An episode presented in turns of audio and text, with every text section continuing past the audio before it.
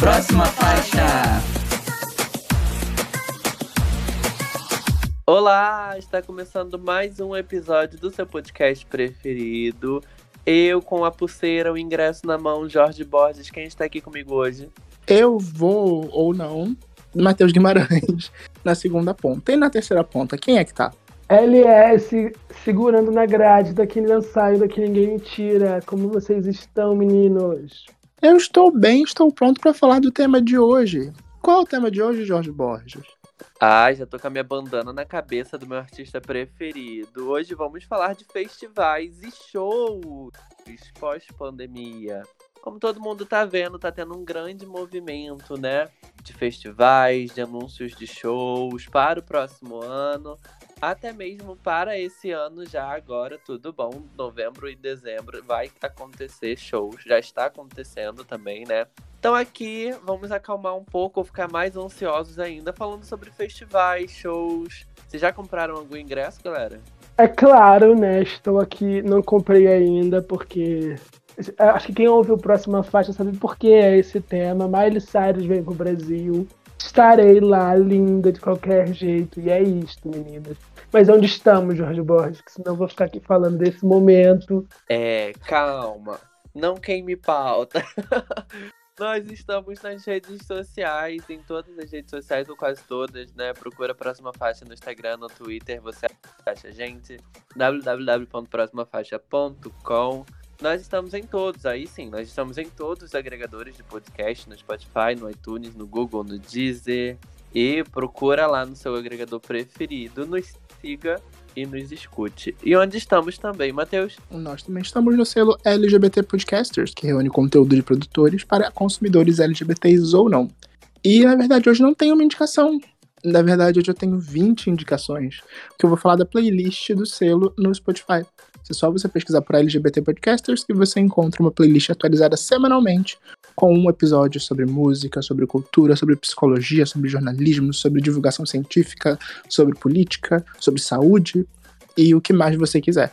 Então fiquem com essa dicona e prepare sua playlist de podcasts para a semana. Mas, LS, nós também temos uma indicação musical hoje? Nós temos uma indicação muito chique, gente. O César Lacerda se juntou a Xênia França na canção é, Parece Pouco, né? Vai ser lançado em todas as plataformas digitais. Para quem não conhece César Lacerda, ele é um dos grandes nomes da música contemporânea. Tá aí desde 2013 né? Já lançou, vai, vai lançar o seu quinto disco de estúdio. Ele tem uma playlist maravilhosa no Spotify, minhas músicas cantadas por outros. E ele já escreveu para Gal Costa, já escreveu com Lenine, já escreveu com Xênia França, já escreveu com Thiago Nakarato e muitos outros. Se você curte MPB, se você curte uma coisa mais chique, né, mais conceitual, vocês vão curtir muito o trabalho, parece pouco, tá lindíssima. Estou muito ansioso pro álbum do César Lacerda. Escutem, fica a indicação. Uma indicação chique, gente, para tomar um vinho no tapete, sabe? Uma coisa desse tipo. Ah, eu, eu achei uma vibe sarau, uma vibe, sabe? Musiquinha, voz e violão. Mas é isso, vamos de notícias.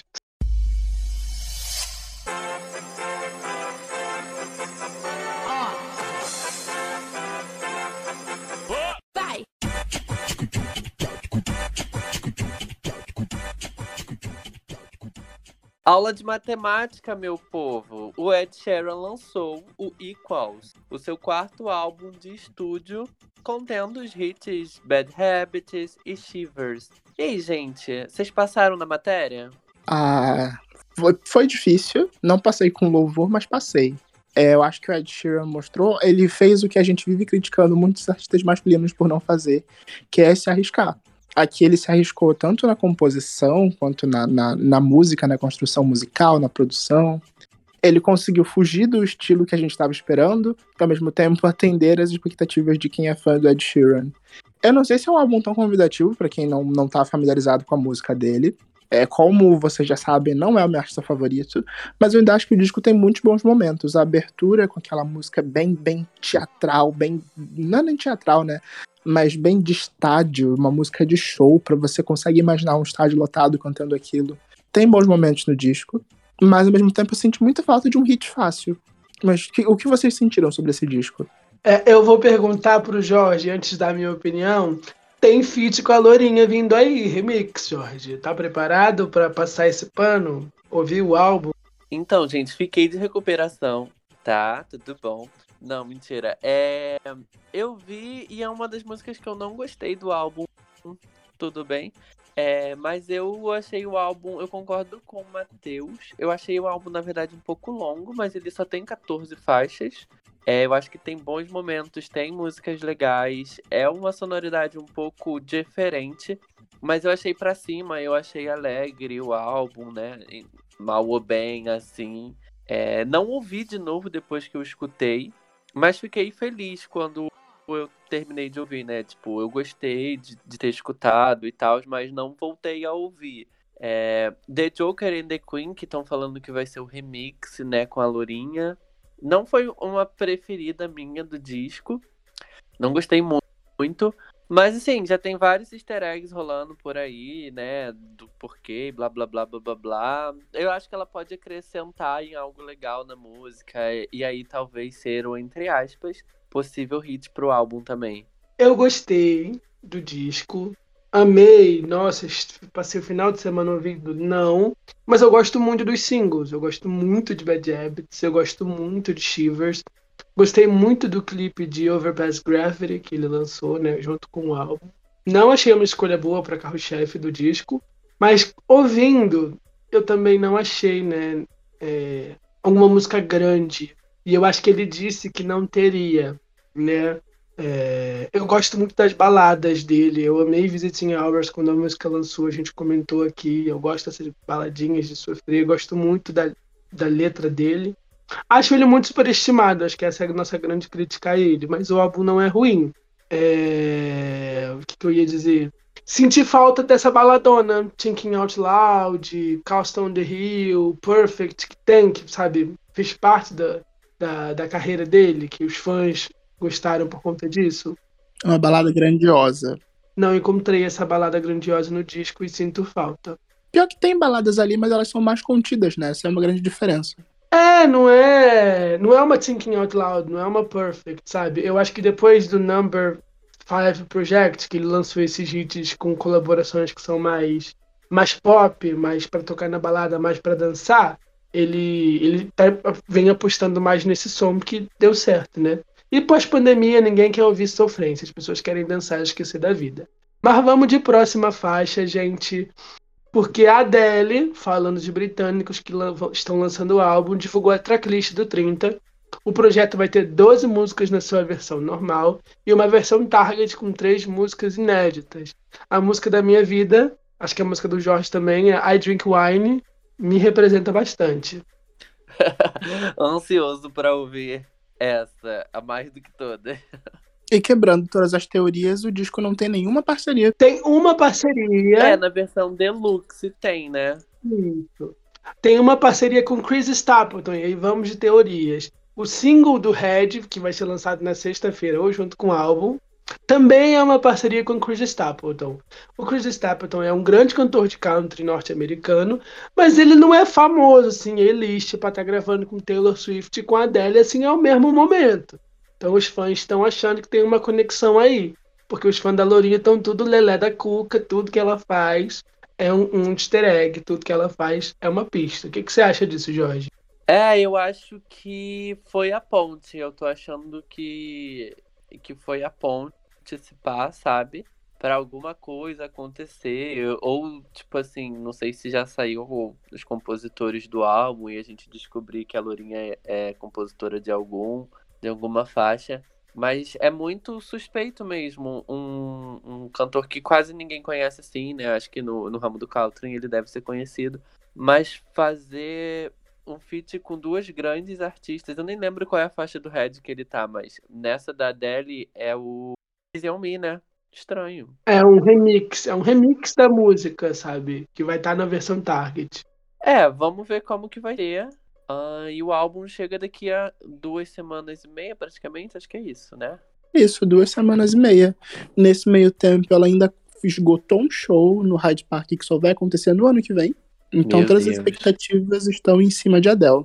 É isso, ela vem aí, estamos prontos para sofrer. A faixa em parceria da Taylor Swift com Chris Stapleton é I Bet You Think About Me, que vai ser Sim, usada como É single do inédita, Red. sim, é inédita. Vai? Nem sabia disso. que tipo de fã é esse? Mas vamos para a próxima faixa? Vamos, vamos, senão vai ficar aqui. Enquanto ela repensa, na verdade, é, posterga o seu disco Família para mais para frente, Camila Cabello lançou Oh Nana em parceria com Mike Towers e Tiny. E aí, gente, essa família deu certo? É uma família nuclear explosiva? É, eu quero perguntar de vocês. É o Naná tipo Havana ou Naná? É o Naná, é tipo Onana, What's My Name? Da- Como é que é esse Onaná? Que é muita criatividade. Eu não sei como fala esse nome. Mas a música, eu já antecipo aqui que não é pra mim.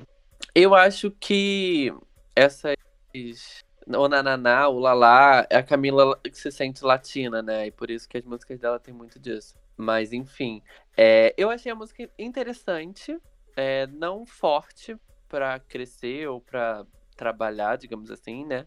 Porque eu acho que Don't Go Yet é uma grower, sabe? Eu acho que se ela focasse todas as forças dela nessa música, Sim, nossa. A- sim, apesar de to- todas as polêmicas que teve, é uma música que cresce. Porque toda performance em premiação que ela cantou essa música e eu vi, no dia seguinte eu passei o dia inteiro cantarolando essa música. Eu não ouvi, mas eu passei o dia inteiro cantarolando essa música. Então, assim, eu acho que ela podia investir muito, muito nessa música, porque em algum momento iria dar certo. E postergar, já que tá postergando o álbum, né? Falando de Unaná, eu achei legal a música. Ela canta em espanhol, gan- ganhou pontos.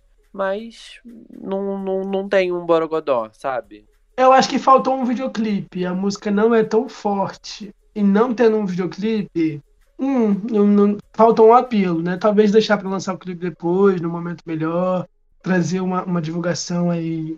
Talvez funcione a música.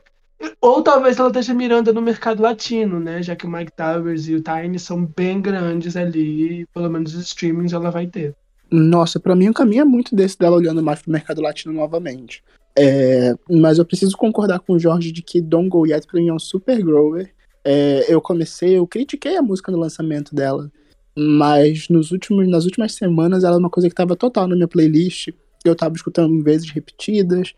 E eu super concordo que seria uma música pra se investir até o lançamento do CD. Mas como o CD foi atrasado, faz sentido já pensar num próximo single pra manter a divulgação ativa, pra manter os fãs interessados. Até talvez por isso que o, o clipe pra esse single não tenha vindo assim de cara.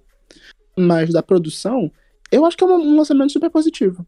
A gente tem ela, Camila Cabello, finalmente caindo pro clichê latino, fazendo uma coisa mais próxima de reggaeton. Pensei que seria. Uma, pensei que seria ruim quando ela descesse pra esse caminho, mas a produção do Tiny fez toda a diferença aqui. A voz dela tá bem colocadíssima, a inclusão do Mike Towers não é só tipo, ah, não é como nas músicas da Anitta, que a pessoa aparece pra dar um oi. Ele de fato sim tá integrado na música e conversa com a Camila Cabello. Eu achei que no geral é um lançamento muito bom. Não sei se vai crescer tanto quanto Don't Go Yet, mas é um lançamento bom pra, quem, pra galera que tá esperando pelo álbum. Me deixou até mais interessado. Então, eu tinha uma dúvida. Essa música não é do Mike Towers? E aí a participação é com a Camila e com o Taine? Eu fiquei nessa dúvida. Eu tive essa impressão de que a música era do Mike Towers e os dois eram o só o feat, entendeu? E aí eu não sei se vai estar no álbum dela. A música é dos dois, É dos dois? do Mike Towers e da Camila Cabello. Hum, entendi. Falando de colaborações latinas, gente. A Anitta lançou uma colaboração com o Damelo Flow e o Chimbala. Quero Rumba. Essa latina, vocês gostaram? Já que na notícia anterior eu usei pra criticar a Anitta, aqui eu vou usar pra elogiar a Anitta. A Anitta passou muito tempo assumindo e entrando em ritmos, em momentos ali que eram bem latinos e que não necessariamente tinham a ver com a vibe que ela trabalhava aqui no Brasil até então. Eu fico tão feliz quando vejo ela levando as influências do Brasil, da música dela, pros ritmos em que ela, em que ela já está inserida, como na galera do reggaeton, como na, na Latino Gang, que ela já é tão parte. O sample principal vem do Rap das Armas, tem ela tem ela falando em português no, no intro e na outro da música. Isso é muito maneiro. E eu espero que, que isso aconteça e que ela consiga colocar mais da cultura do funk nessa galera. Sim, eu achei a música legal, eu gostei. Eu acho que ela funciona mais numa, pra uma festa, né? Pra uma balada. E é um bom momento, já que isso tá começando a voltar. É, as referências, né? Usar o sample e tal. Ela depois vir falar que sim, eu usei, eu pedi permissão, tá todo mundo sendo pago. É muito legal também. E aí também mostra o tipo de artista que ela é e valoriza mais o trabalho dela, na minha percepção. Um, a música tá legal, é divertida, eu gostei, a produção é muito boa. Então, parabéns pra Anitta mais uma vez. Eu ouso dizer que é o melhor lançamento da Anitta em muito tempo. Muito tempo. Eu gosto muito de Monstolé, que é a parceria com o Dadju, mas não aconteceu, assim, para mim. A música é muito boa, né? mas não aconteceu para mim. De todas essas parcerias assim que ela lançou, tem uma com italiano, tem uma com francês, tem várias em espanhol, tem os funks aqui. Não aconteceu. Essa eu senti um movimento maior, o pessoal falando mais. E ainda teve essa, esses pontos que ela ganhou com o reconhecimento do funk, dela estar realmente ainda nessa missão de exportar o funk para o mercado internacional. E antes da gente seguir para a próxima notícia, eu preciso dar um pontinho aí, que essa música lembra muito Pepas, que é tipo o ritão do, do da, o ritão no momento pelos países da América Latina, do farruco. É uma música bem bobona, bem para dançar, bem segue bem esse essa vibe que a Anitta tá usando na música atual. E é uma música só, só, só sobre ficar louco na balada.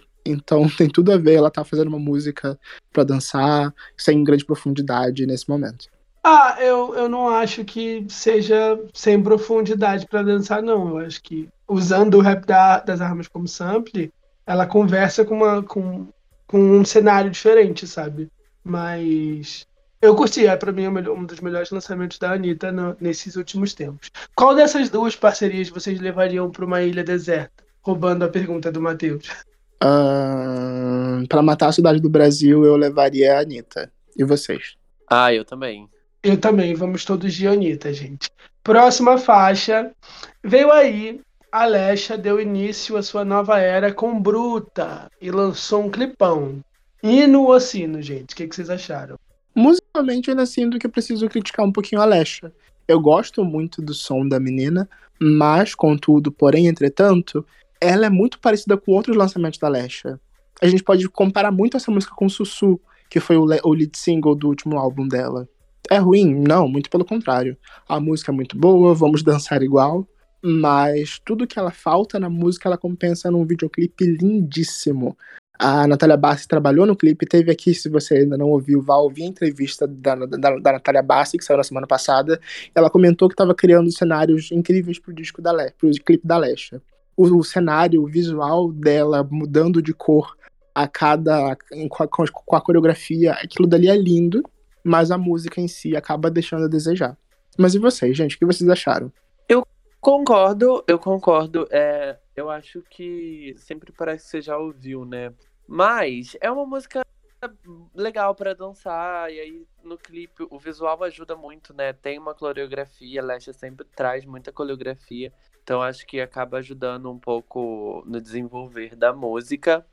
É, eu acho que é isso, gente. Eu acho que falta um pouco de, de se arriscar mais, sabe? Mas aí eu não sei também até quando se arriscar mais é legal. E aí o que ela faz, ela, ela consegue fazer muito bem. Então eu gostei da música, não tô no, no, no meu repeat viciado, mas eu gostei, já ouvi outras vezes. É, eu achei o clipe muito bonito, mas eu concordo com vocês que a música é repetitiva. É a receita da Hitmaker, né? Eu acho que quando é um hit, é um hit, e quando não é um hit, é bem filler a música, né? Mas funciona. Talvez porque a gente viu a Lesha é, explorando essa receita muito repetidamente, a gente esteja um pouco saturado. Mas eu não sei como que a gente deixou, a gente deitou para quebrar seu coração, que é a parceria dela com a Luísa Sonza, que tá, que tá no álbum dela, que tinha tudo para ser um hitão, e aí eu acho que ela devia ter visto. Como aquilo ali não aconteceu, usar essa mesma receita de novo não ia acontecer. Ela podia ter tentado explorar uma outra coisa. Mas eu gosto muito da menina Lesha. No, no ruim, no ruim, tá melhor do que muita coisa que tá sendo entregue por aí. Mas vamos de próxima faixa. Vamos falar de Fugitivos. Fugitivos é a Luísa Sonza. A música dela faz parte do disco Doce 22. Ela foi destravada junto com o seu clipe em parceria com o João. O que vocês acharam? Olha, a música é muito legal. A letra ficou na minha cabeça, né? Eu quero me arrepender, é muito legal, né? Mas eu não senti a química que era para que eu senti que queriam vender pra gente, sabe? Eu acho que eles podiam ter explorado outras histórias, outras narrativas no vídeo, é, ou ter trago uma outra pessoa para interpretar o que a Luísa queria que interpretasse. É, gosto muito do Menino João, lançou o álbum Pirata semana passada, hoje, nesse momento da gravação, inclusive. É aniversário dele, mas eu acho que ele ainda não está pronto para ser esse. Como é que fala, gente? Esse sex symbol, esse machão. Isso, esse sex symbol. Ele nunca trouxe isso dentro das videografias dele, dentro da, do trabalho dele. E aí trazer assim numa parceria de uma pessoa que ele é assumidamente muito amigo, arriscado, né? Complicado. Mas o clipe é bonito, podia ser bem melhor, né? Se tivesse, se tivesse mais ação, as fotos com inspiração em Senhor e Senhora Smith eram bem legais. É, a premissa é boa, mas faltou execução. E vocês? Posso botar aqui um ponto? Sobre esse lançamento, eu acho muito importante a gente dividir a música, a música e o clipe, clipe. Sobre a música, a música é um 10 barra 10. Eu entendo completamente a Luísa Sonza ter segurado essa música, apesar de não entender a posição que ela tá dentro do disco. Ela tá entre duas músicas muito pessoais e muito pesadas. É, ela é uma música para cima, soa como um hit de rádio aqui no Brasil. É, eu não sei se o Jorge vai concordar com isso, já que ele é muito fã, mas eu vi muitas pessoas comentando no Twitter e eu assinei muito embaixo. Para mim é o, o som que Sandy Júnior faria se eles ainda estivessem ativos hoje em dia em letra, em sonoridade, em tudo. É, é divertido, é pop, ao mesmo tempo é maduro, é adulto, e é um 10 barra 10. O clipe é que a gente entra nessa questão. A gente tá muito viciado nos, nos visuais da Luísa, ela tá trabalhando muito e mandando muito bem com essa era Doce 22, mas de fato tem essa questão da química entre os dois. É, não ficou tão bem resolvido se era para ser um casal quente, se era para ser só amigos no crime, como eles deveriam ser colocados ali é, no final das contas acabou ficando meio fraco. Mesmo assim, o clipe tá longe de ser ruim. O clipe ainda é um clipe muito bom de assistir. E se eu tivesse que trazer alguma crítica para ele, são, é sobre as intromissões, as paradinhas que acontecem no meio do clipe. Pra galera que ouve, que assiste o, o YouTube como Spotify, como streaming, isso acaba atrapalhando e pode acabar até diminuindo o número de views do vídeo. Mas no geral, a música. Ah, se, se a música é um 10, o clipe para mim é um 8. Mas e pra você, Jorge Borges?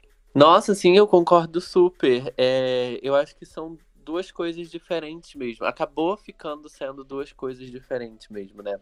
A música é muito boa, a música é, é um, né, um potencial de crescimento nela, com certeza. É, eu vi algumas pessoas comentando sobre, né, ai, um Sandy Júnior, uma coisa que remete a Sandy Júnior. Concordo super, eu acho que se hoje em dia eles fizessem música, seria nesse estilo de pop mesmo. O que é muito bom e, é o que toca na rádio. Já vejo a música tocando na rádio. Uh, quanto ao clipe, concordo com tudo que vocês falaram. Essa parte que você citou também, Matheus, que tem umas paradinhas, me incomodou também. Mas me incomodou porque no final da música já tem eles, sabe? No início da música já tem eles conversando, falando. E no final da música também já tem eles conversando e falando, que são áudios, né? Entre aspas, que não são parte da letra da música e tal. E aí achei que não precisava ter umas interrupções no clipe para adicionar mais coisas, sendo que já no início ela já começa falando também. Enfim, o clipe é muito bonito, muito bonito, tem uma produção muito bonita. Mas essa química não rolou, né? É, eu acho que se tivesse ido por outras veias, sei lá, tipo, uma história para ele, uma história para ela completamente diferente, do estilo de cada um, porque o estilo do João, do João é mais recatado do lá, né? Da, da Luísa, não, já é mais já é mais explosivo mesmo. Então você vê nitidamente o visual completamente diferente que não condiz muito. E é isso, isso, isso me deixou um pouco meio desconfortável. Mas o clipe é muito bonito e a música 10 de 10. 10 de 10, com certeza. Eu gosto muito da referência com o Sandy Júnior, porque era uma solução, né? O Sandy Júnior eram irmãos, e toda vez que eles lançavam alguma coisa mais sexy, eles não tinham como se pegar, né? pelo amor de Deus. Apesar de sempre sentir essa vibe nas músicas, sempre achei isso esquisitíssimo, mas vamos lá. A Sandy tinha o par romântico dela e o Júnior tinha o par romântico dele. E as histórias aconteciam. Acho que seria super uma solução, né, para o clipe. Mas é isso, eu concordo, que me lembrou, sim, Sandy Júnior. Mas vamos de Juliette Sessions. A vencedora do BBB 21 continua a divulgação do seu álbum de estreia. Ela lançou o projeto Juliette Sessions e vai trazer versões acústicas das canções do disco, além de covers. Primeiro, os primeiros, os dois primeiros foram lançados. Segunda-feira ela lançou Bença, que é a faixa que abre o disco, e hoje ela lançou a versão dela de Meu Pedaço de Pecado, do João Gomes. A música caiu por alguns problemas de direitos autorais ali, mas o João Gomes próprio compartilhou a música e deve voltar. Foi um problema ali de gravadora. Vocês conseguiram ouvir? Sim.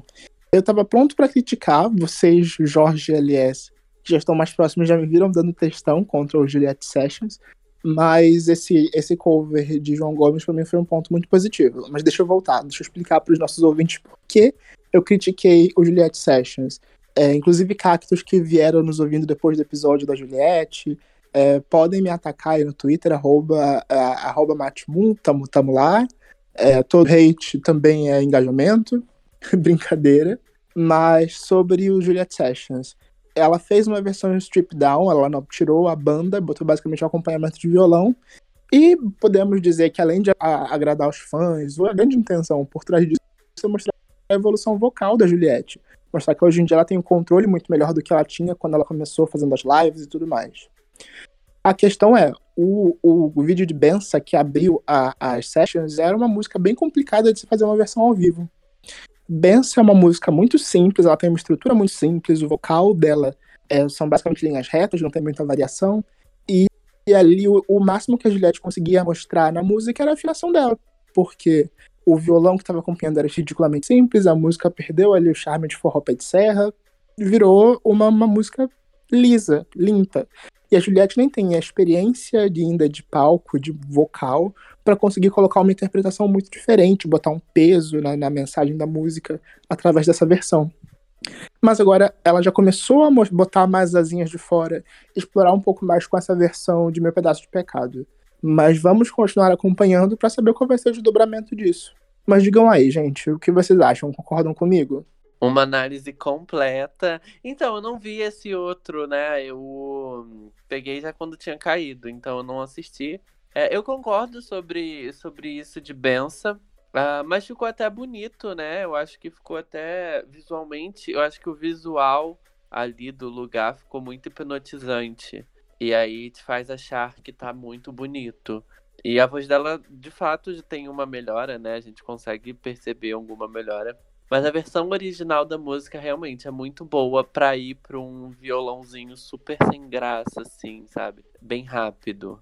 É, eu costumo dizer que a versão acústica é uma versão chata da música, né? Eu gosto de baladas, tá? Eu amo uma balada, e assim, eu gosto de baladas épicas, assim, a coisa dele, do piano, da ópera, do violino, ou, no caso de Bença, a sanfona, o, o triângulo, o, as guitarras, né? Essa coisa do, de todos os instrumentos. É uma balada, mas tem uma coisa grande ali em volta. E eu senti, eu concordo com, o, com o Matheus, que o charme da música se perde total nessa versão acústica. Entendo a proposta, claro, que é mais focar nela, tá lindo, os vocais estão ok, é, o cenário tá muito bonito. Eu amo o menino que tá com ela, eu esqueci o nome dele agora, tinha pego o nome dele para falar dele e esqueci. É, mas eu gosto muito dele, ele tá no documentário dela, ele é super amigo dela, entende o que ela gosta, entende o que ela quer fazer, é um super apoiador, né? Mas acho que podia ter uma bandinha ali com ela e passar aquela, aquela vibe que a gente falou quando a gente ouviu o álbum, de musiquinha ao vivo ali na, na, na Feira de São Cristóvão. Eu acho que eles podiam ter colocado um palquinho para ela e uma bandinha com um sanfoneiro, uma bandinha, igual o Lud Session, que tem ela é o destaque, mas tem toda uma banda lá para fazer o R&Bzão acontecer, e isso ia ficar muito bom. Mas eu acho que eles fizeram isso nas lives, né? Acho que as lives dela foram assim. E aí essa devia ter sido uma proposta bem diferente mesmo, para mostrar uma coisa mais nua. As lives, eu não vi Juliette fazendo live do diferença do, do EP dela, não. Eu chamo o EP de diferença margem. Não, não, Não vi ela fazendo live de eu vi ela fazendo live com outros artistas. Ah, então confundi o rolê. É isso. E aí tinha banda nas lives e tal. Ela fez live com Gilberto Gil, com Duda Beat, etc. Né? No, no Globoplay aparece. Mas é isso. É, gostei, tô muito curioso. Gostei da versão de Meu Pedaço de Pecado. Porque, como aí é uma música que a gente não tinha escutado ela aí cantando ainda, dá uma diferença, é uma surpresa. E é, uma, é pra ser uma versão diferente. É, a versão de Benção tem muita pouca coisa assim, de diferença. Para... Mas assim, estaremos atentos. Próxima faixa. Tá bom, vamos falar, da, já que falamos da vencedora do Big Brother, vamos falar da vencedora moral do Big Brother Brasil. Carol Conká finalmente agradou seus fãs e lançou o Smash que deveria ser lançado dentro do Big Brother Brasil 2021. Louca e sagaz, vamos aclamar a mamacita. Quem não quiser, eu vou derrubar da ligação. Ai, gente, que sabor, que sabor finalmente sentir esse sabor de louco e sagaz. Eu já estava viciado nesse refrão há muito tempo. Ah, por sinal, eu quero jogar aqui na, na roda. Eu conversei com alguns amigos e eles falaram que escuta original, saio bem safada. Mas eu escuto e eu acho que é o que ela canta, original style bem safada. Gente, me tira essa dúvida. É original style bem safada. Ai, muito obrigado. Olha, eu tive um amigo que cismou, cismou de pé junto, meu filho, que era saio bem safado. Eu amado, não, não faz isso comigo. Mas enfim, a música é muito boa, o clipe tá muito legal. A minha crítica pro clipe é que eu esperava é, o refrão todinho de coreografia, Carol. Eu acho que quando teve a coreografia, cortou pra uma outra cena. Eu fiquei tipo, por quê? Mostra a coreografia toda, é uma coreografia tão divertida que eu acho que poderia pegar um viral, sabe? Um challenge do tipo. Mas enfim, pode me crucificar. É só ótima música, o clipe tá belíssimo. Eu amei. E é isto, gente. Tô muito louca e muito sagaz. A minha crítica ao clipe é que eu não sei se Subida foi gravado antes ou depois. E ficou muito parecido. Ficou muito igual. Sim, parece que foi gravado junto. Isso. Aí eu não sei se a intenção é fazer uma continuação, mas assim, quando você faz um clipe continuativo, tu conta uma historinha, né, gente? Tu não só usa o mesmo cenário para dar uma economizada. Eu acho que foi gravado depois, porque por causa do cabelo, mas vamos lá. Sim, e aí eu, era isso que eu ia falar. Não sei se gravaram subida para encaixar com Luke Sagaz ou se tinha um cenário, tinha o DJ e vambora. Mas eu gostei muito de Luke Sagaz, para mim é o melhor desses quatro lançamentos que ela fez esse ano. Dilúvio, é... esqueci o nome da segunda música, Subida e Sagaz. Para mim, Louco Sagaz 10 barra 10. Viral, TikTok, vários passinhos, assim, Quer ver a coreografia do clipe? Faz no TikTok, posta, vamos engajar a mamacita, que assim, merece tudo mesmo. Se tivesse sido lançado, eu, eu, aí eu trago a opinião, ok, que ela tava fazendo várias coisas lá, vários jeitos. Eu acho que se ela tivesse lançado essa música, ia todo mundo aclamar aí, gente, olha só, vamos passar isso Ah, eu acho que não.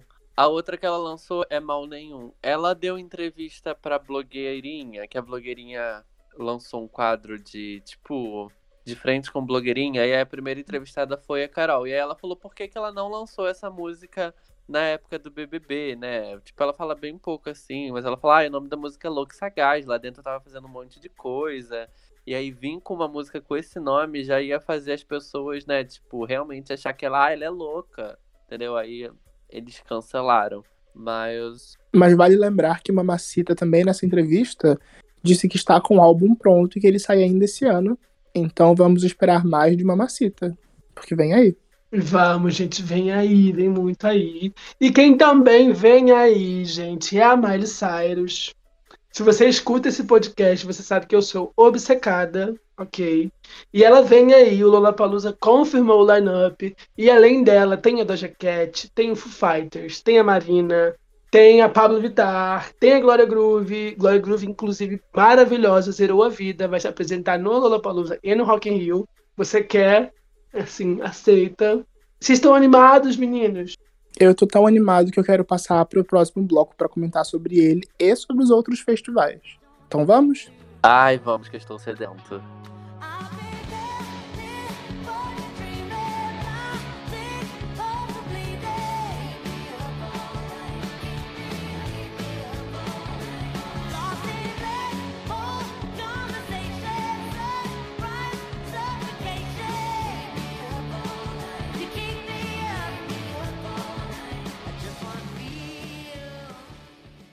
Então vamos falar de festivais. Depois de quase dois anos de pandemia e quarentena, as coisas finalmente parecem começar a voltar ao normal.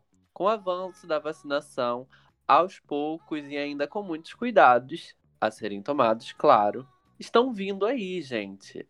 Shows e festivais começam a ser marcados aqui no Brasil e prometem trazer grandes nomes. Depois de tempos tão turbulentos e confusos e com tantas restrições que, né, habituamos a ter, a insegurança se faz presente e muitos se questionam se é o melhor momento, se, tem, se teremos realmente segurança, se as coisas estão realmente voltando, entre aspas, a um normal, rápido demais. Mas será? A gente vai discutir um pouco disso hoje, sobre o cenário nacional após pandemia, os nossos receitos, receitos, os nossos receios, a nossa animação com os festivais, os line-ups, os shows marcados, os artistas que estão vindo, vacinação e todos os cuidados a serem tomados. Mas vamos lá, quem a gente quer ver nesses festivais, né? Eu sei que o LS já se adiantou, né? Já tá lá na frente, lá na grade. E vocês vão em que dia, hein, LS? Olha, dizer, óbvio. Vocês vão? Óbvio. óbvio, eu vou no dia da Miley. Eu, eu vendo a minha mãe. Mentira, gente, mentira. Mas assim, irei no dia da Miley. Vamos de, de, de credencial, alô, Trovoa, vamos de credencial para a próxima faixa de gatinhas na grade fazendo cobertura. Mas se não for, eu vou no dia da Miley, belíssima. E quero muito ver a Doja Cat. Quero muito, muito, muito ver a Doja Cat. Mas é isso. E você vai, Jorge? Então, eu vou também. A Trovô disponibilizando. Brincadeira. Lola disponibilizando o ingresso. É, eu tenho uns, uns né, o cupom lá do cupom não, o valor lá da, da Lourinha, né, que me passou a perna na Ticket for Fun. E por coincidência, a venda do Lula é pela Ticket for Fun, então eu vou aproveitar para para usar esse o, o valor que tá lá, né, na carteira. E aí eu tô em dúvida se eu vou em, um, em dois dias, né, que eu quero ver a Miley e quero ver a Doja com certeza, que eu estou muito ansioso pelo show da Doja. E aí Tô vendo se eu pego esses dois dias ou se é mais fácil pegar logo os três dias, já que o valor cobre quase tudo do, da meia entrada, galera. E aí eu tô pensando ainda, tô calculando, porque o terceiro dia, sinceramente, não, não me agradou muito, não. Assim, tem a Glória, mas, poxa, vai ter tanto Temos Kelane, temos Kelane, temos Glória Groove, temos Fresno, temos Quem Nada, temos Martin Guerra, fritada. Ah, yeah, não sei, não, não me chamou muita atenção. e você, Matheus, vai? Olha, eu já não sou uma pessoa muito de festivais, muvuca, essa bagunça. Eu vou com certeza assistir pelo Multishow. Pelo menos um dos dias eu vou assistir pelo Multishow. Ainda não sei se vou, até não sei se vamos ter cobertura em loco, hum, quem sabe. Mas eu gostaria muito de ir no segundo dia. Eu fico muito dividido entre segundo e primeiro dia. Talvez ainda ficasse mais pelo primeiro, porque eu queria muito ver a Doja, a Marina e a Pablo. Mas no segundo dia tem a Miley, né? Que vai deixar LS com o coração na mão. Mas ainda tem o Emicida, o João, o Silva. São outros shows. Tem a Jupe do Bairro e a MC Tá, que vão ser shows seguidos e que eu já estou muito animado para ver. Eu estou muito dividido. Nossa, assim, o line-up do segundo dia tá muito bom. Muito bom. É, assim, eu tô esperando, na verdade, eles falarem quanto que tá o ingresso, né? Porque eles ainda não, não informaram. E aí eu quero sentir o peso no bolso. mas. Eu, eu quero muito ir em todos os dias, mas é, se, eu não tenho muita disposição. E eu tenho certeza que Menina Miley, ela vai acabar comigo. Então, se eu for no dia da Doja Cat e não aguentar ir no dia da Miley, eu vou me matar. Mentira. Ah, você vai na força do ódio. Isso, vou na força do ódio. Que já aconteceu, o menino Matheus sabe, da gente pegar ingressos, né? Acho que foi no Carnaval 2019, para ver os shows de festival no Carnaval. Eu fui num dia e no dia seguinte eu não era ninguém. Acho que a gente viu o show do Dialu no, no festival. Qual festival? Que eu não lembro o nome. Não cometer gafes. Mas fomos ver o show do Jalu, no dia seguinte MC Tai, assim, não tinha corpo para ir. Então, se eu for, vai ser na força para ir nos três dias, assim, muito energético e muito chazinho gelado para aguentar. É, muita, muita coisas inapropriadas. Mas, gente, vocês sentem preparados para ir em show já? Matheus, que não, não é muito fã disso. Matheus, que é o único da mesa que não tá completamente vacinado. É, não me sinto pronto. É só pra deixar claro, eu não sou antivac, gente. Eu só fiquei doente no meio do processo de vacinação. É, mas não, ainda não me sinto pronto para ir. Eu já tô dando meus passinhos para fora. Eu já frequento bares, já frequento restaurantes. Sei, geralmente dou preferência por espaços abertos. Quando não estou bebendo ou comendo, estou de máscara, mesmo independente do espaço. Mas eu já, já sinto que é, é necessário. Esse é o momento da gente reaquecer o setor de eventos. Então, se você pode ir a um teatro, você vai. É, eu e a Elias estamos fazendo uma, uma força para ir a teatro, para buscar ir a alguns shows. É, passos muito pequenos. Eu ainda não me sinto pronto o suficiente para dar para ir num mega evento, como vão ser esses em 2022. Até lá, espero já estar pronto. Mas nesse momento ainda estou dando passos pequenos. E vocês? Então, também não me sinto pronto, né? A gente já até montou um, o line-up dos sonhos aí do Rock in Rio, fizemos um episódio falando sobre o festival, que está divulgando o line-up aos poucos. E, assim, pensando no final do ano que vem, né? Em setembro do ano que vem. O Lola faltam quatro meses, né? Para o festival. E aí eu fico, meu Deus, como é que as coisas vão estar daqui a pouco? Mas quatro meses é muito tempo. Eu acho que em quatro meses, com o esquema de vacinação que a gente tem, é, eu tomando a minha segunda dose, as pessoas tomando a terceira dose. Aqui no Rio de Janeiro demorou muito, mas a média geral de morte está caindo absurdamente. Nessa semana a gente teve até agora a média móvel, não lembro se dessa semana ou da semana passada. Foram 39 mortos na semana. É a menor, é a menor média desde março, ou se eu me lembro bem, desde o início da pandemia. É uma média muito boa, a gente está caminhando bem. Sim, não estamos mais no meio de uma pandemia, né? Os casos a, a média móvel está bem diminuída, todo mundo se vacinando. Ficou comprovado que a vacina funciona e isso é muito importante. Mas. O pisão na Nick Minaj. Mas é esse receio, né? É, ainda não tenho coragem de ir pra balada, de ir pra show. A segunda, vou tomar semana que vem a minha segunda dose, né? Prontíssima para começar a dar os rolês. Mas o Lola Palusa é uma, uma grande multidão, uma grande multidão. E aí, não sei, não sei o que, que as pessoas. Eu sou fã, sei que as pessoas fazem loucuras com, enquanto são fãs. Eu estava na Bang Tour em 2014, então, momentos. Jorge Borges e você. Eu acho que você é o mais saidinho de nós três. Eu queria fazer aqui uma provocação, mas espero saber da sua, da sua posição antes. Ai, eu. Assim, Ir pra festa, balada, shows eu ainda não tô fazendo. Eu vou também, tipo, bares, restaurantes, essas coisas que eu tenho ido. Hoje, me chamaram até pra uma balada, tipo, há duas semanas atrás. Eu fiquei tipo, gente, mas já estão indo em balada? E aí eu não sinto ainda confortável para ir para esses ambientes, né? Tipo, balada, um show. Hoje. Mas em março, eu, eu já, me, já me vendo em março, eu me sinto muito preparado para ir. Eu tomei a minha segunda dose na. Até adiantou, né? Porque era para tomar ontem. Tomei na semana passada, com cinco dias de antecedência. É... Então, já dá aquele. Ai, legal, segunda dose, vamos ver. Tô pronto pra terceira. Pode vir uma terceira dose se tiver, porque aí eu vou me sentir mais confiante ainda. Imunizada. Imunizada 100%, gente. Em março do ano que vem, pensando que é para março, eu já sinto que talvez sim, sabe? Com certeza.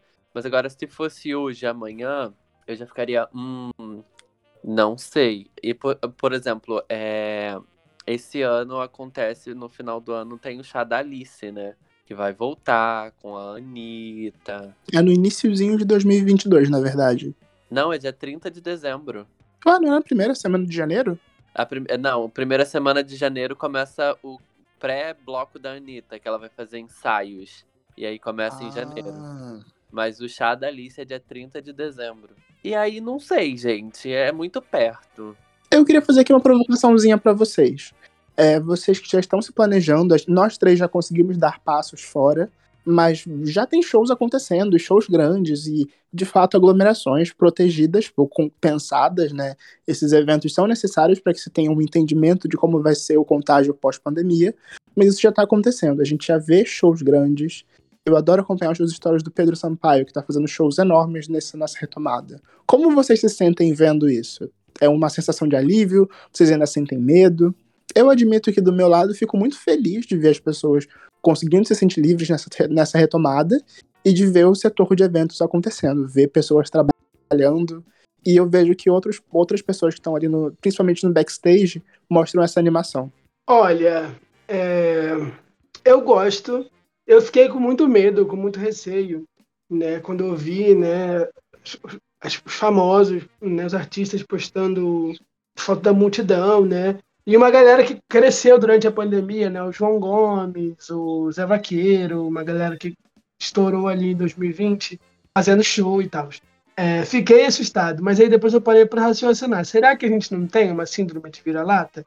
Porque o Lollapalooza aconteceu em Chicago tem dois meses, né? E vários shows, as pessoas já estão vendo turnês sendo marcados e shows acontecendo lá fora.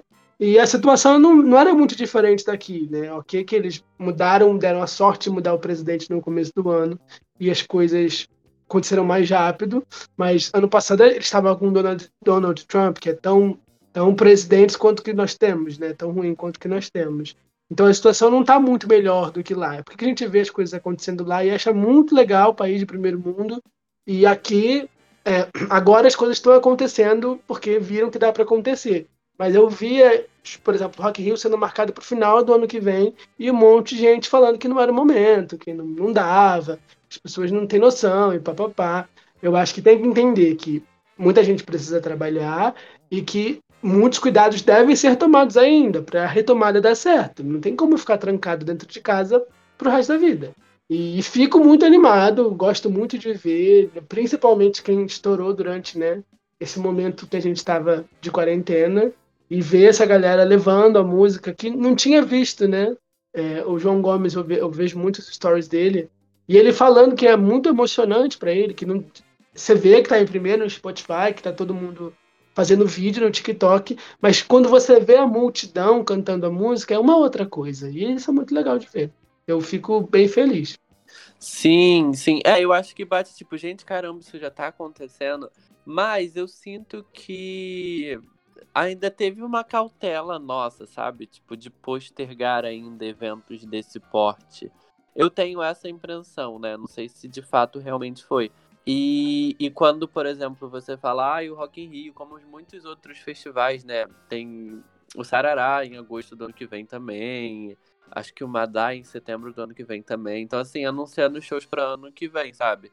Eu acho que daqui a um ano a tendência é melhorar. Então, numa perspectiva boa, é que daqui a um ano as coisas vão estar melhor. Se daqui a dois meses já estão melhor, daqui a um ano vai estar melhor do que a dois meses. Então, pensando nesse sentido, faz sentido e é interessante, sabe? A pandemia não vai acabar agora, no sentido de o coronavírus não vai embora agora, não vai embora no que vem, não vai embora daqui a dois anos. Isso ainda vai se manter.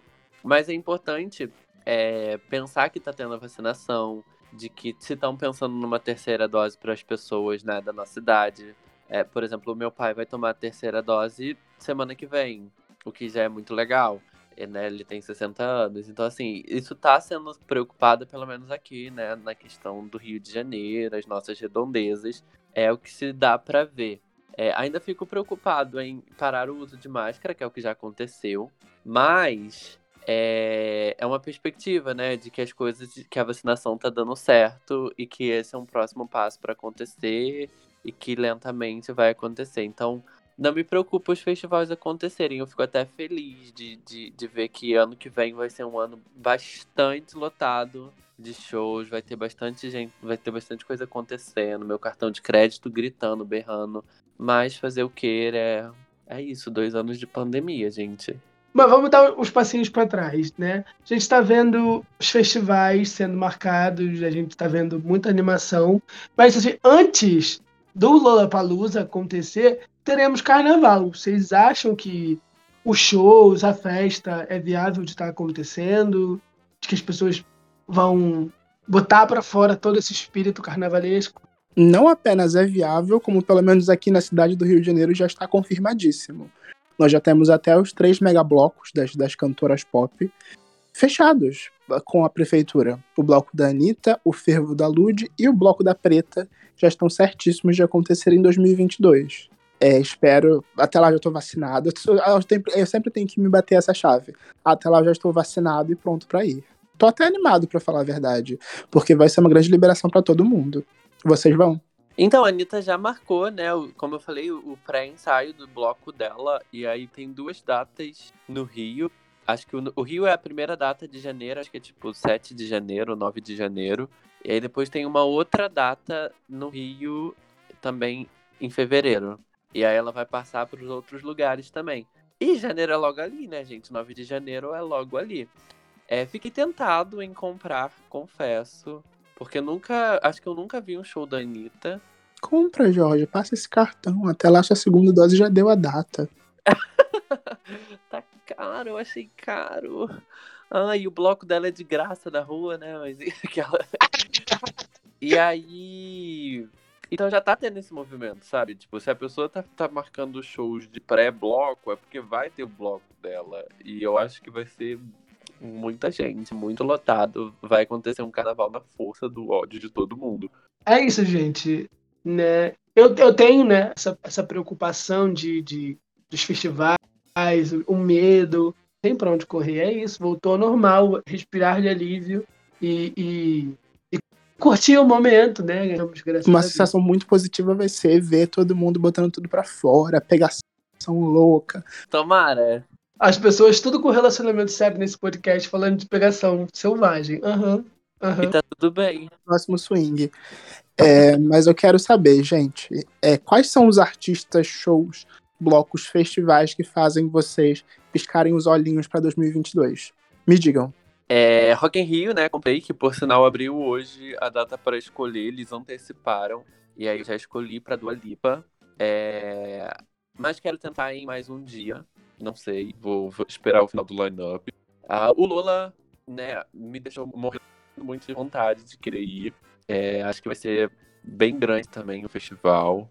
É, e aí, partindo para os festivais, assim, de, entre aspas, né, mais nacionais, é, o Queremos vai voltar também, né? Acontece no dia 28 de maio. Tem nomes muito legais. É, a Marina Senna, por sinal, tá bombando nesses festivais aqui pelo Brasil, porque ela é um nome queridinho do momento. Então tá todo mundo querendo. Uh, o Sarará, eu tô a um ponto de comprar. A um ponto assim, ó, um ponto do surto de comprar o ingresso pro Sarará, que é em BH. E aí gera mais, mais vontade, né? Porque é em BH, eu nunca fui em BH. É, vai ter nomes que eu nunca vi ao vivo. Tipo, a Carol com K foi confirmada agora como no line-up.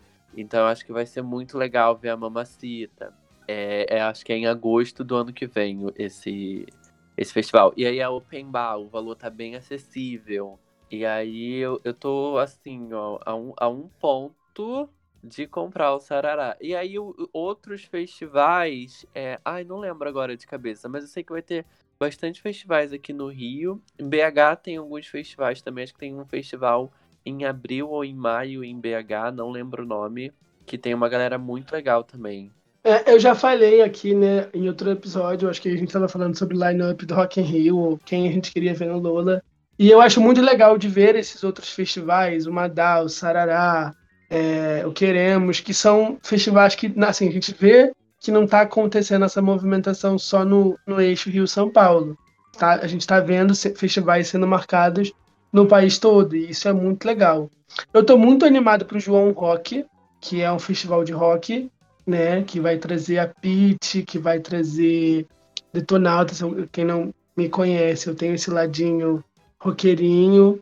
E o lineup tá bem legal, muito interessante. Né? Vai ter um show da Pit com o Nando Reis, vai ter Gabriel Pensador, Planet Ramp, Barão Vermelho, muita gente boa que eu escuto bastante. Eu acho que é um festival bem legal. Vai, ser, vai ter a primeira edição aqui no Rio, o João Rock geralmente acontece na Bahia, acontece em São Paulo. Então, assim, extremamente animado, é uma, uma, ótima opção. E show solo, gente. Eu quero muito que o The Weeknd anuncie as datas aqui.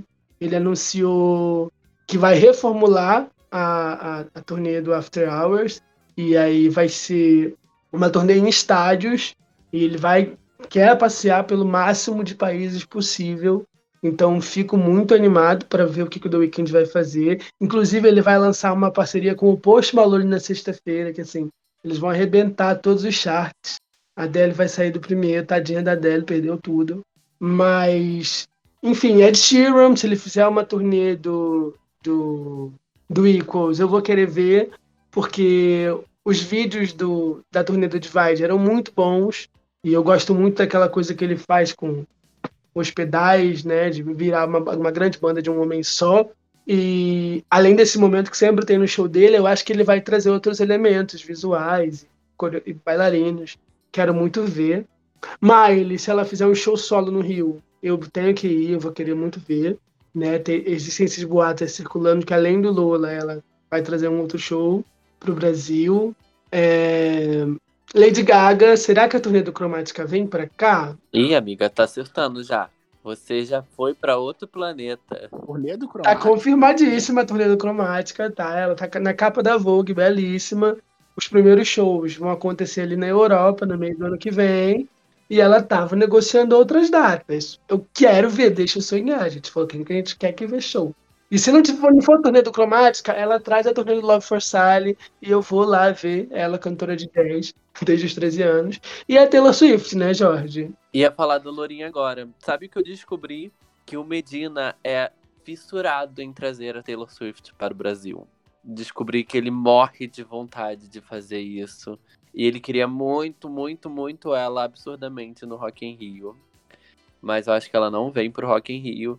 E aí eu vi falar, né, não sei se é verdade, tá, gente? Rumores de boatos. De que ele é muito fissurado em trazer ela no Brasil. Ele quer ser a pessoa para trazer Taylor Swift no Brasil.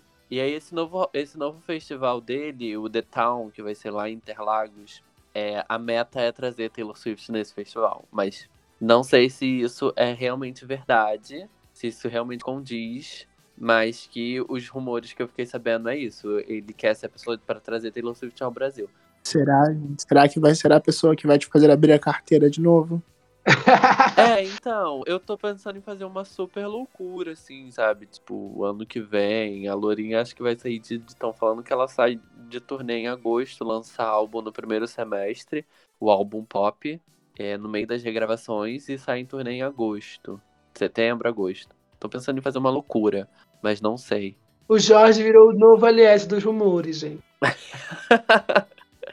Deixa eu puxar aqui pro meu ladinho um pouco. Vocês estão muito jogando pros festivais grandes.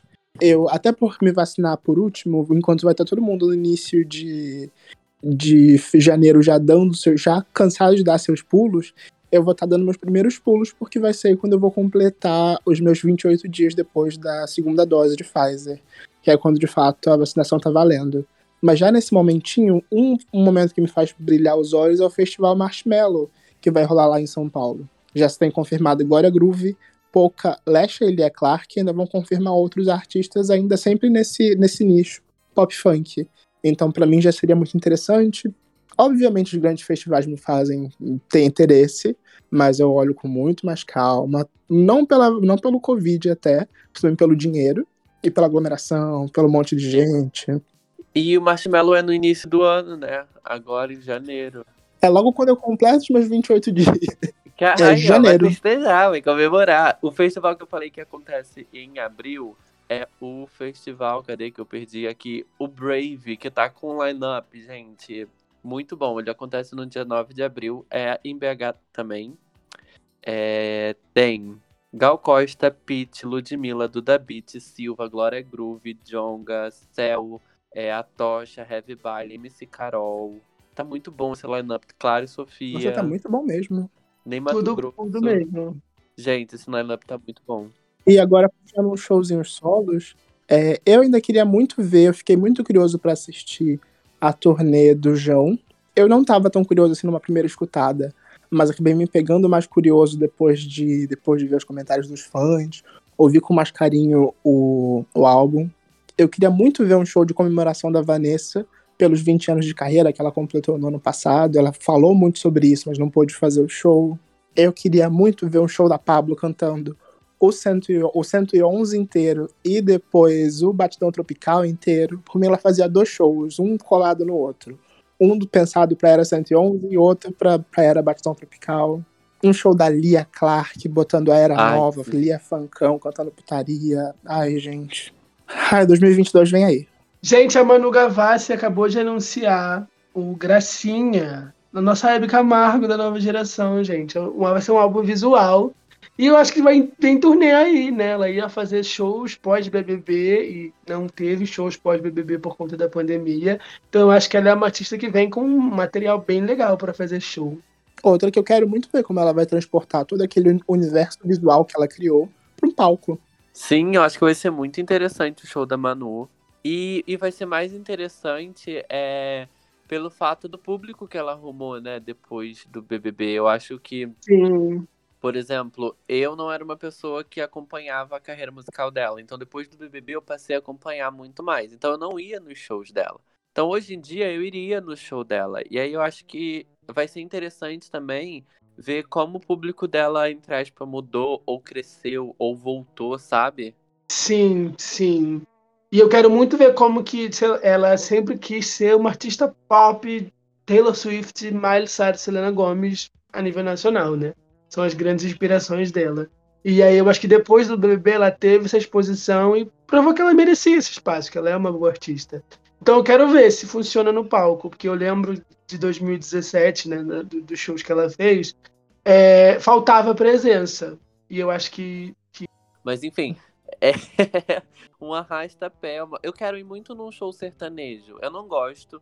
Não Nossa, sertanejo em si, mas piseiro, uma coisa desse tipo. Eu quero muito ir num show desse, gente, porque eu quero sentir aquela energia.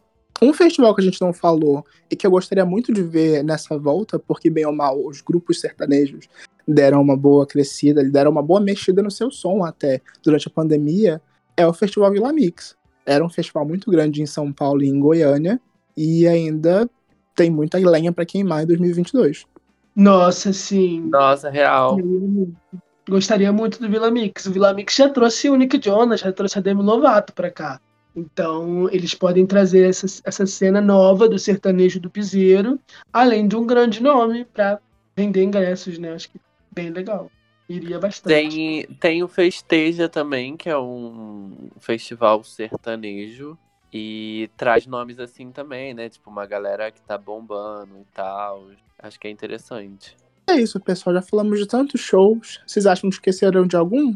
Querem trazer mais um antes de encerrarmos? Ai, a gente sempre esquece, né? Eu acho que ano que vem eu vou estar mais pros festivais do que show solo, a não ser que seja um artista que não vai estar nos festivais, sabe? Tipo, mas eu iria num show solo da Miley Cyrus, uma coisa desse tipo. Mas é isso, gente. É tanta coisa que vai acontecer. Eu, eu tô jogando aqui no Instagram Festival, tá aparecendo tanta coisa. Olha, se a gente esqueceu, é uma obrigação moral da pessoa que ouviu até aqui ir no comentário do Instagram e colocar os festivais que ela quer ir. Não é nem um pedido, é uma ordem, é uma obrigação moral Sim. e cívica. Se você tem um, uma, uma certidão de nascimento, se você tem uma carteira de identidade, você precisa fazer isso. E se você é promotor de algum evento, mandar um ingresso pra gente. É isso, gente. Vamos fazer cobertura, a gente faz live, faz episódio. E para encerrar, eu quero perder completamente o profissionalismo que eu já fiz isso no Twitter do Próxima Faixa. Pro Brasil, gente. Ela vem, e é isso. Meu Estarei Deus. lá. Ela vem. É meu momento. Quem quiser me ver, chama lá no Instagram, Robélia Alves, que a gente vai, a gente taca a garrafa na lourinha, taca a cartinha de amor, taca papel, faz aquela carta no papel higiênico que os famosos faziam, de carta de 30 metros gigante.